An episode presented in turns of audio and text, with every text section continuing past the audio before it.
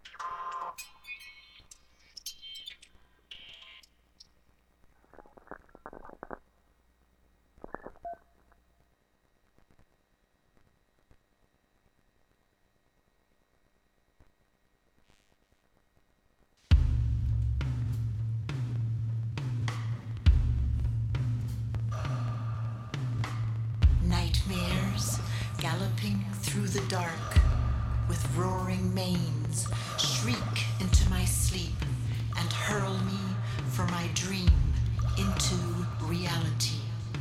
But only fiction makes sense now. Reason slips back and forth from one corner to the next,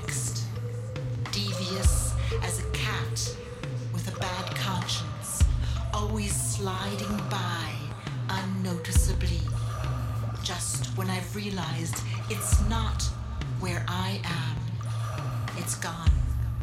Again, hiding in the shed, vomiting into the rat's race. Why do I feel so forgotten in the face of evil? Where have all the heroes gone? But I don't believe that God is dead. He is my neighbor, feeding the cat, the grumpy grocer with his ancient baseball bat, the firefighter risking his life, and the mayor's wife. I don't believe that God is dead. He is the crazy lady wearing a wig, the nurse with the scabs in her face, leftovers from wearing a mask all day, innocent daughter. I don't believe God is dead. He is the politician that cares for the poor and the rich man who shares more than he can write off as a tax deduction.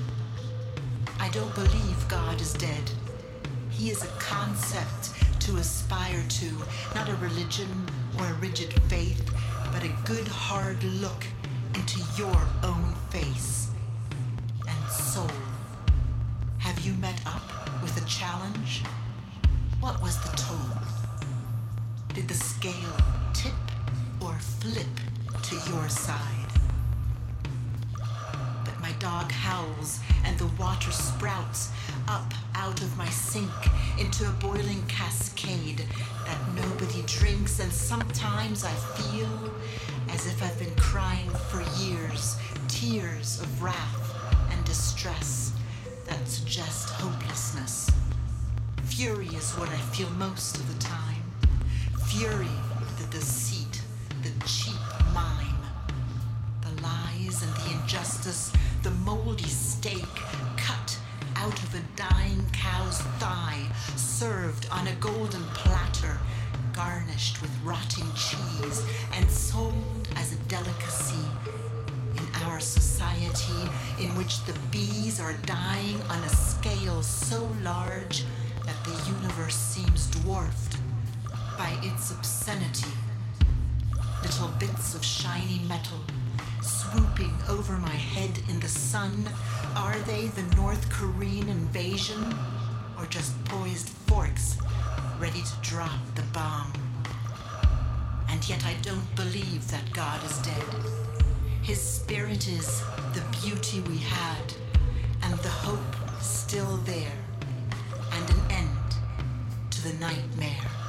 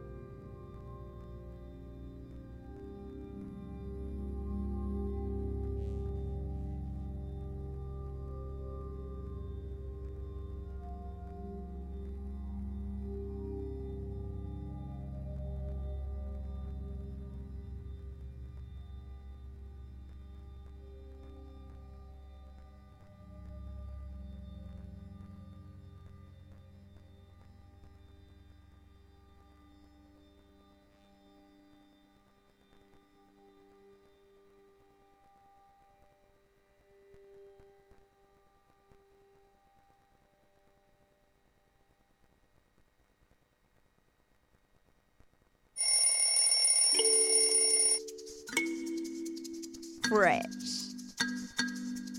C'est votre vol de bonne humeur sur le 88.3 FM.